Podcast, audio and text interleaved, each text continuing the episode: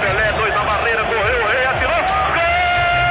O cara marcação, sambou pra lá, sambou pra cá, botou na frente a pênalti. Olha o Santos chegando a chance de mais um gol. Gol! O Neymar pode bater de primeira.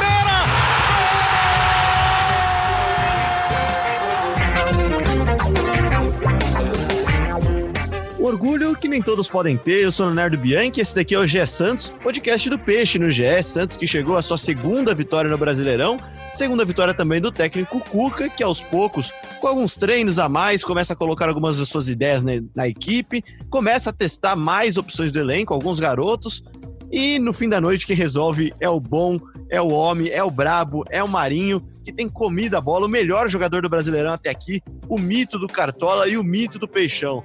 Vamos falar, claro, dessa vitória fora de casa contra o esporte, mas vamos também projetar o time que entra em campo neste domingo no Morumbi, mas contra o Palmeiras. Tem clássico pela frente, clássico da saudade, saudade que eu tô da Laurinha, que eu não vejo. Quanto tempo, Laurinha, já que você não participa aqui do podcast, né? Tudo bem? Boa tarde. Faz duas semanas? Ah, eu não sei. Você fica dando gato na gente aí, fica. Toda vez que a gente chama você pra, conv- pra participar, você foge? Não, a última vez eu estava de folga. Mas Então, a outra fugiu. eu estava trabalhando. Não, mas a outra eu estava trabalhando na final do Campeonato Paulista e não pude, infelizmente, participar. Tudo bem, tá perdoada. Tá perdoada. O importante é que voltou a Laurinha e voltou também o Bruno Gilfrida. Tudo bem, Gilfrida? Fala, Léo. É, ao contrário da Laura, eu não vinha sendo chamado para o podcast, essa é a verdade. Então, por isso que eu não vinha participando aqui do podcast com vocês. Espero que a, a torcida saiba disso, que tem uma discriminação aí é, com a minha pessoa no podcast. É, Na verdade, o professor ele tá rodando elenco, tá dando, tá dando minutagem pra garotos, como o Eduardo Valim, que veio da base, tá aí subindo agora e tá dando trabalho aí. Tudo bem, Edu? Tudo bem, Léo? E subi da base e vim, e vim daquele jeito, né? Porque toda vez que eu participo aqui, o Santos vence. Então, a torcida pode pedir aí nas redes sociais, Eduardo no podcast, que tá dando sorte. Tá fazendo campanha já, tá fraco ou não tá? E quem também, quem, quem também é da Tem base. meu voto. Tem o meu também, tem o meu também. Tá convocado já para as próximas partidas já. E quem vem da base e tá dando o que falar é o goleiro João Paulo. Para começar a falar dessa vitória, a gente tem que falar então do menino João Paulo, goleiro que entrou no lugar do Vladimir. Ele não é mais um menino como o Edu, já tem seus 25 anos, mas mostrou que pode entrar e pode brigar pela posição. Entrou no lugar do Vladimir no meio de uma partida, foi titular nessa quinta-feira na vitória por 1 a 0 em cima do esporte e pegou até pensamento, né, Gilfrida? Foi o cara do jogo junto com o Marinho, né?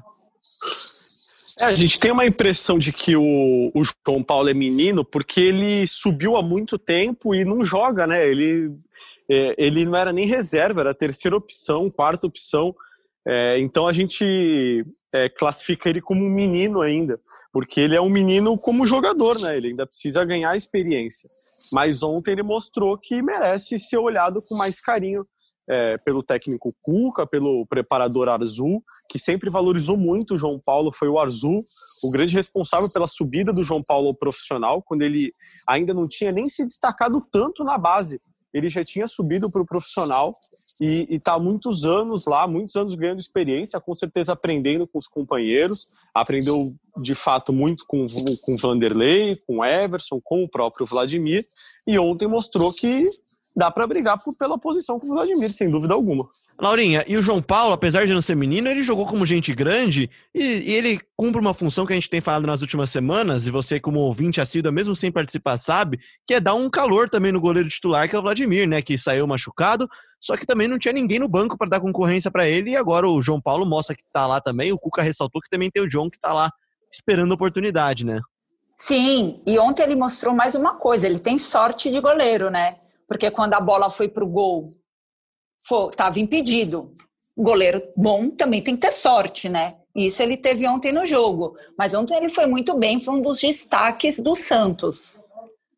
E eu acho que ele vai dar uma. o o- Ontem o Vladimir vendo o jogo ficou meio preocupado. Se eu fosse ele, eu ficaria. É que bom que ele fica preocupado. A torcida gosta de preocupação do titular mesmo, porque quer dizer que tem gente boa vindo do banco aí. Falando então do Vladimir, gente, temos informações se o Vladimir volta a campo, se o Vladimir tá recuperado da pancada que ele teve no pé. Ele não chegou a ter lesão, né, Gilfrida? É, ele não teve lesão, mas ele, nos últimos dias, não participou dos treinamentos com o elenco até o jogo contra o esporte, né? Agora o elenco está viajando direto para São Paulo, não volta para Santos. A gente precisa só saber como é que foram esses dias em que o elenco não esteve é, em Santos, né? Porque ele com certeza não teve condições de treinar é, muita coisa, né? Treinar situações de jogo. Então depende mais do, acho que do condicionamento físico dele mesmo, porque como ele não teve lesão, era só dor mesmo e, e inchaço. É, acredito que ele deve ter condições de enfrentar o Palmeiras. Aí vai depender do técnico Cuca se ele vai manter é, o João Paulo, que foi bem e já estava com a delegação, ou se o, o Vladimir vai viajar para se apresentar com a delegação em São Paulo. Então, curti então no nosso episódio mais bate-bola, mais rapidinho. Eduardo Valim, você iria de João Paulo Vladimir titular no domingo contra o Palmeiras no Morumbi? Ah, eu acredito. Eu, eu iria de, de João Paulo, porque é um goleiro que já está, pelo menos há duas partidas aí, é, já está em ritmo, pegando o ritmo de jogo, né? E se o Vladimir voltasse agora, ele ia voltar meio aí sem essa pegada de uma semana aí sem jogos. Então acho que isso aí para reflexo de goleiro prejudicaria, né? Então já que ele está em boa fase, está evoluindo, eu iria de João Paulo. Laura Fonseca, curtindo também. João Paulo ou Vladimir? João Paulo. Tá vendo? Curto e grossa, cara. É assim que a gente gosta, cara. É direto ao ponto. Tudo bem, Jufida? E você agora? Olha, eu iria de Vladimir. É, até eu sou um grande, eu sou um grande crítico do Vladimir aqui, né? Critico bastante assim. Mas é que eu acho que o, eu acho até que o Cuca vai de Vladimir também, primeiro pela experiência dele, por ser um clássico, né, contra o Palmeiras, e também porque ele saiu do time por lesão, né? Acho que é, se o Cuca gostou da atuação do João Paulo e pensa em utilizá-lo como titular, eu acredito que o Vladimir volte ao time para disputar a posição de fato, ter aí, sei lá, dois, três jogos, para disputar a posição com o João Paulo e aí o Cuca poder avaliar com os dois em condições qual vai ser o titular. É isso, mesmo porque também o Vladimir precisa estar pronto, caso ele seja reserva, para um dia se tornar titular também, como, como é o caso do João Paulo. É sempre bom você ter repertório, e repertório é o que o Santos começou a apresentar um pouquinho mais nessa partida contra o esporte. A gente fala bastante que o Cuca tem pouco tempo para treinar, e tem mesmo, porque os jogos são quarta, domingo, quarta, domingo, ou quinta e domingo, né? E, e o Cuca chega a três dias do começo do Brasileirão. Só que na partida contra o esporte, Edu, eu senti que o time já estava um pouquinho com mais ideias de jogo do Cuca, com alguns, algum repertório a mais, né? Sim, exatamente. O Cuca ele tem mexido bastante, né? Assim dá para perceber que durante os jogos, quando as coisas não estão funcionando, ele não tem medo. É um técnico que, ao contrário do Gesualdo, não tem medo de mudar o time durante a partida. Então, é, na prim da primeira para a segunda etapa, por exemplo, ele tirou o Sanches, recuou o Jobson, com mais ou menos ali com uma linha de três zagueiros, né? E, e soltou mais o time para atacar, né? Então ele é um, um cara que muda e está usando bastante a base, então ele acaba aparecendo mais repertório. Tá surgindo jogadores aí em posições que a gente até não esperava, né? Como o Thailson jogar no meio-campo ali foi uma coisa do Cuca, que o Cuca percebeu. E ele tá indo, ele muda bastante. Eu acredito que o Santos está apresentando cada vez mais repertório mesmo. E Jufrida, não foi uma grande partida, não foi um espetáculo, o campo estava um pouco pesado, chovia bastante lá no Recife, só que o Santos conseguiu criar um pouco mais do que tem criado nas últimas partidas e criar, pelo menos tentar criar uma jogada trabalhada do começo até o final do gramado, né? Não só pegar a bola da defesa e jogar lá nas pontas para Soteldo e Marinho resolverem, né? Eu senti um pouco mais de aproximação dos meias dessa vez. Uma atuação que não foi espetacular, mas foi melhor já, né? Sem dúvida, sem dúvida. Até escrevi na minha análise isso. O Santos teve mais posse de bola, finalizou mais. Eu acho que a atuação, de fato, não é aquela que o torcedor é, espera 100%, assim, é, não é o, o que o torcedor quer do Santos, acho que o Santos ainda pode melhorar, o torcedor, o Cuca e os jogadores sabem disso, é, mas eu acho que ontem já se viu um Santos mais próximo daquele Santos do ano passado, criando jogadas pelo meio, usando muito bem seus pontas, né, principalmente o Marinho, acho que o Soteudo ontem não foi tão bem, principalmente o Marinho ontem jogou muito bem, foi muito bem utilizado, é, então acho que com o passar do tempo, o Cuca vai conseguir colocar mais das ideias dele. Ontem a gente já viu isso em campo. Um time que cria mais pelo meio, joga com seus jogadores mais próximos e não dá tanto espaço para o adversário. O esporte até criou algumas oportunidades, mas o Santos teve mais posse de bola e finalizou mais. Isso os números mostram, né? E Laurinha, deixei você por último porque esse assunto aqui você domina, que é a base do Santos. E ontem, uma das estreias do Santos foi de um menino que você lançou para o mundo, que é o Marcos Leonardo, atacante jovem, muito promissor. E a gente falou também recentemente aqui que usar a base, como sempre no Santos, não vai ser só uma, um, um adendo, não vai ser uma coisa a mais, vai ser uma necessidade, até pelo elenco escasso, por ter perdido jogadores e ainda não, não conseguir contratar jogadores pela proibição da FIFA, da dívida com o Hamburgo, aquilo que a gente fala toda semana. Então a base ela tem sido uma solução interessante não só para o técnico Cuca, como para os outros treinadores. Ontem entraram o Thailson, que vem da base, aí você põe o Alex, também zagueiro que vem da base, o Lucas Braga, que estreia, ninguém imaginava que fosse estrear assim, e o Marcos Leonardo, que esse sim, assinado, criado por Laura Fonseca. Então, o Cuca já falou que vai usar bastante a base, até o Marinho também na Sonora, na entrevista de fim de jogo, falou da base, falou dos cuidados do Cuca. E o Marcos Leonardo, eu e você, né? Você também fala bastante dele aqui, Eu porque ele já quebrou todos, ele já quebrou todos os recordes da base do Santos. Então a expectativa em cima desse menino, desse garoto que tem 17 anos, é alta, é grande. Então não pode também não falar dele. A expectativa em cima dele é grande. Ele estreou, não vamos falar que foi ah, foi brilhante, não foi brilhante, o campo pesado contra o esporte. Então foi uma estreia, estreou, foi. Agora a gente tem que esperar próximo jogo e ver, ter mais tempo. Mas a expectativa é muito grande em cima dele. Ele é um dos, era uma das mais aguardadas assim da base.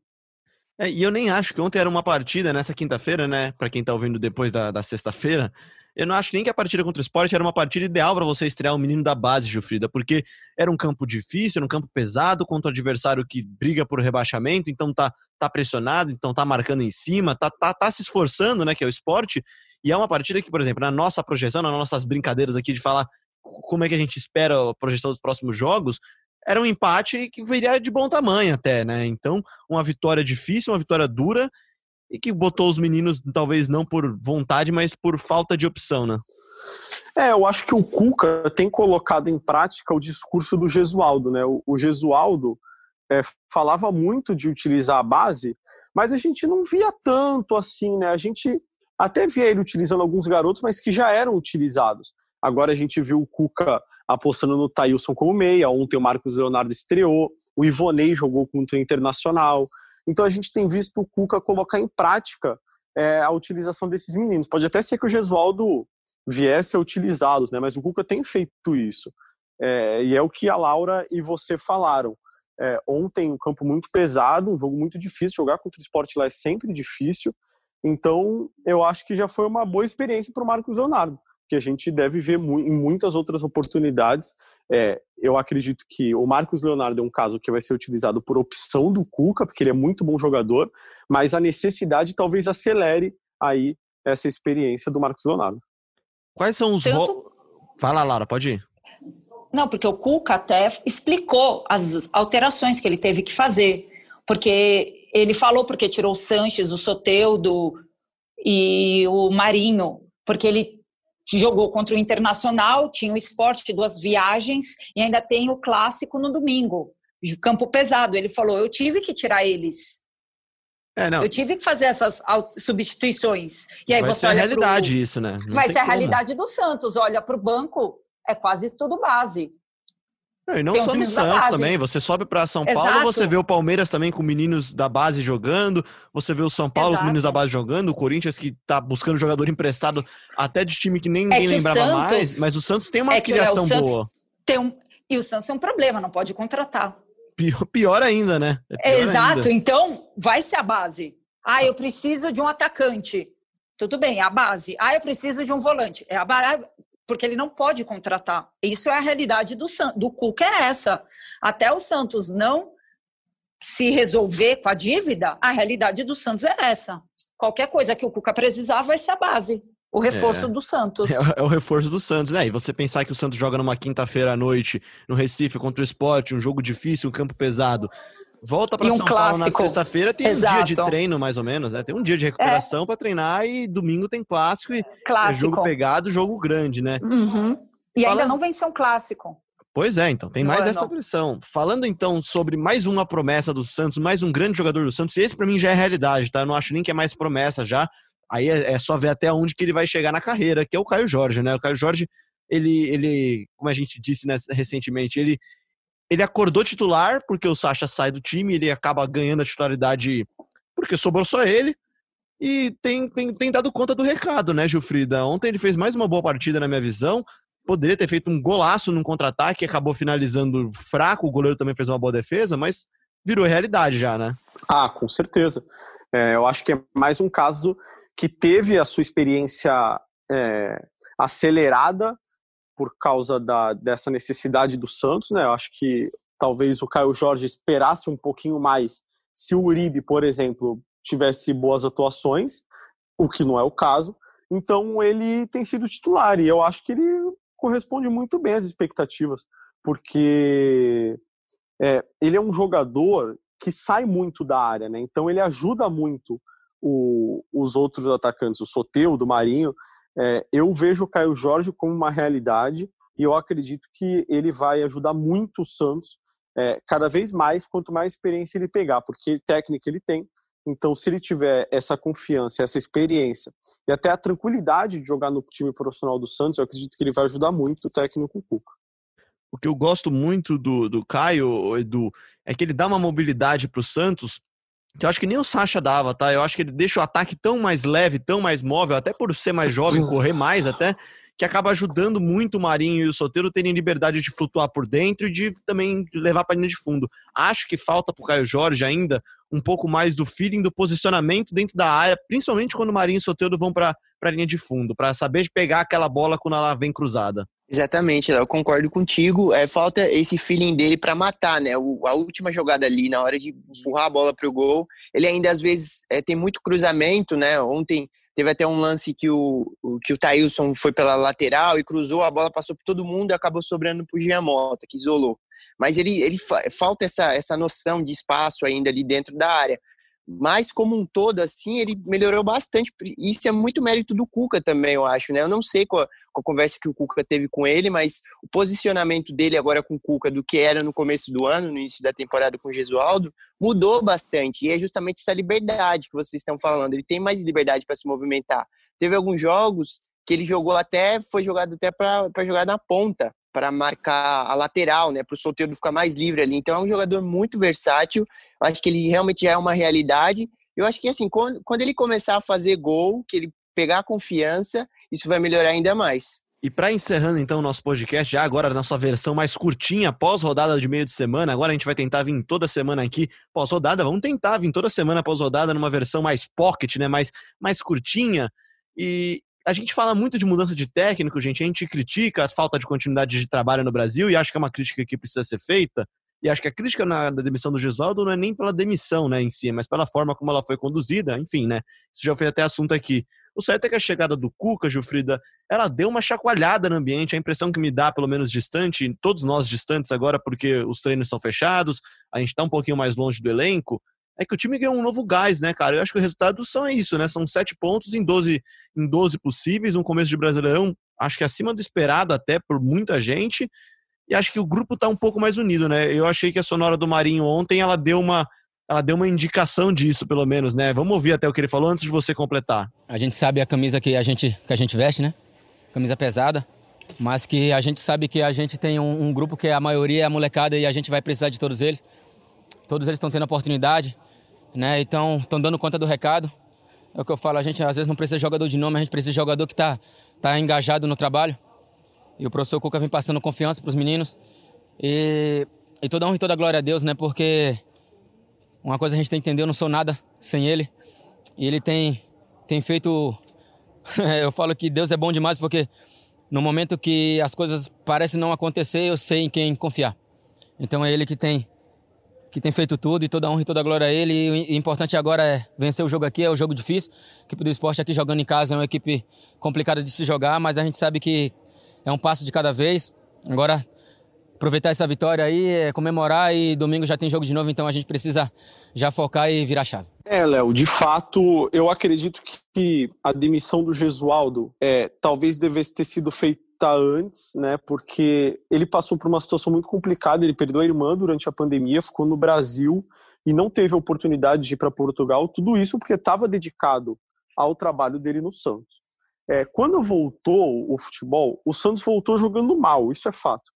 E talvez ele merecesse ser demitido pelo futebol que o Santos vinha apresentando, mas eu acho que isso deveria ter sido feito de uma forma muito diferente do que foi. E eu acho que a grande questão de Gesualdo é que ele nunca tinha vivido isso que ele estava vivendo aqui, né? De pegar um time com salário atrasado, salário, não, direitos de imagem, mas os salários reduzidos sem a autorização dos jogadores, sem um acordo.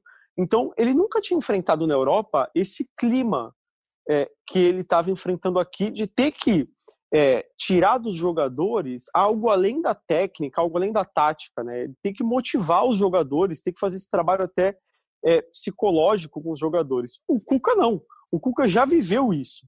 Então, é uma coisa que ele está acostumado, é salário atrasado, é confusão, calendário. É, é, é, o futebol brasileiro. O futebol brasileiro é isso, né? É, o Jorge Jesus sempre teve muita comparação, né? Ah, o Jorge Jesus foi muito bem no Flamengo. Mas o Jorge Jesus encontrou no Flamengo um ambiente exatamente igual que ele tinha na Europa. Tudo de primeiro mundo, salários em dia, então, é uma situação muito diferente. O Cuca não, o Cuca já passou por isso Pô, diversas vezes, né? O futebol brasileiro é isso. E aí, eu acho que as mudanças e as melhorias do Santos hoje são muito mais questões de confiança, é, poucas mudanças de posicionamento. Ele não mudou a escalação, a escalação é a mesma que vinha sendo utilizada com o Gesualdo. Ontem ainda não teve o Lucas Veríssimo. Então, acho que é, o Cuca faz um trabalho muito mais de na base da conversa e é isso que faz o Santos surpreender e ter um início de campeonato melhor do que a gente imaginava. Mesmo porque, Laurinha, e aí já para encerrar mesmo agora, né? O, o, o, Santos tem, até coloquei no meu Twitter isso daí, muita gente concordou, que o Santos tem o que nenhuma da equipe do Brasil tem para mim, que são dois pontas com muita qualidade. Acho que o Santos é talvez nenhuma equipe do Brasil tem dois pontas da qualidade, do nível de decisão que tem o Santos com o Marinho e Soteudo. O Soteudo esse ano ainda acho que ele pode render mais que nem ele rendeu ano passado, por exemplo. Só que o Marinho tá muito acima da média. O Marinho é o melhor jogador do Campeonato Brasileiro até agora com quatro rodadas. Sim, o Marinho é. O Marinho é o melhor jogador do Campeonato Brasileiro e ele está num nível absurdo, um nível de entendimento de jogo, de partida absurdo, absurdo. Isso eu acho que é inquestionável para todo mundo que assiste o jogo do Santos ver que ele está entendendo o jogo. E o Soteudo, eu acho que o Soteudo está pegando no o ritmo, entendeu? Acho que ele precisa um pouco de ritmo. E quando ele pegar no ritmo o Cuca tiver o Soteudo como ele estava no final do ano passado e começo desse ano e o Marinho que está jogando agora, vai ser, não sei se é muita loucura minha, mas a, os dois melhores ataque, atacantes não sei, mas se Os dois melhores jogando, extremos, né, cara? É, eles é. são muito bons de bola, cara. Os dois são muito eles bons de bola. Eu sinto que pro, pro Soteldo falta um pouquinho de confiança, aquela confiança que quando o Santos tá ganhando na Vila, é o que faz ele tentar um drible a mais, uma jogada a mais. Que nem ele tinha, que nem Exato. ele tava no final do ano passado e no começo desse ano. É, é, não, é isso que A partida contra o é Atlético isso. Paranaense, eu senti que já no finalzinho da partida ele já estava um pouco mais solto, já, por exemplo, estava tentando mais jogadas. E aí, só para encerrar, Léo, para você não me dar bronca aqui, o nosso pocket vai ficar muito grande. E o Sanches também, que não está tão como ele estava no passado, já teve alguns melhores fases no Santos. Se o Cuca tiver o Sanches em sua melhor fase, o Soteudo em sua melhor fase e o Marinho como está agora, ele vai ter três jogadores de, de de nível absurdo. É isso, é isso. Então, o Santos, Santos tem muito a crescer, né, ainda, acho. Tem, pode crescer muito com esses três. Pois é, e é isso é que, que a gente acho. espera. É isso que a gente espera também para Santos e Palmeiras, Palmeiras e Santos, jogo no Morumbi, às quatro horas da tarde, transmissão da TV Globo. Então você acompanha todas as emoções desse clássico da saudade, um jogão. Claro que você também acompanha tudo que acontece nessa partida antes, durante e depois no GE, no GE.globo, com o Bruno Gilfrida, com o Eduardo Valim, com o Gabriel dos Santos, que deu a chinelada do episódio hoje aqui, e com a Laurinha Fonseca também, que agora voltou e não larga mais a gente, senão a gente fica com saudades. Laurinha, obrigado pela sua participação. Obrigada a vocês. Um beijo, meninos. Valeu, um beijo para você também, Laurinha. Eduardo Valim, obrigado pela sua participação também. Volte sempre, o nosso, o nosso menino da vila que subiu da base, agora está no profissional, está integrado já. obrigado, Léo. Obrigado, Laurinha. Obrigado, Bruno. E até a próxima. Jufrida, eu já vou te meter numa fogueira na última coisa que você vai falar no podcast. 1 a 11, vai, para aquele amigo cartoleiro, para aquele amigo santista, já saber quem que ele pode tentar escalar, e é claro que a gente sabe muito pouco porque o Santos ainda não treinou, então você acompanha, claro, no ge.globo barra Santos, o time de verdade, o time que deve ir a campo no domingo, mas hoje, neste momento, 3 horas da tarde do dia 21, o Santos deve a campo como no domingo, Jofrida?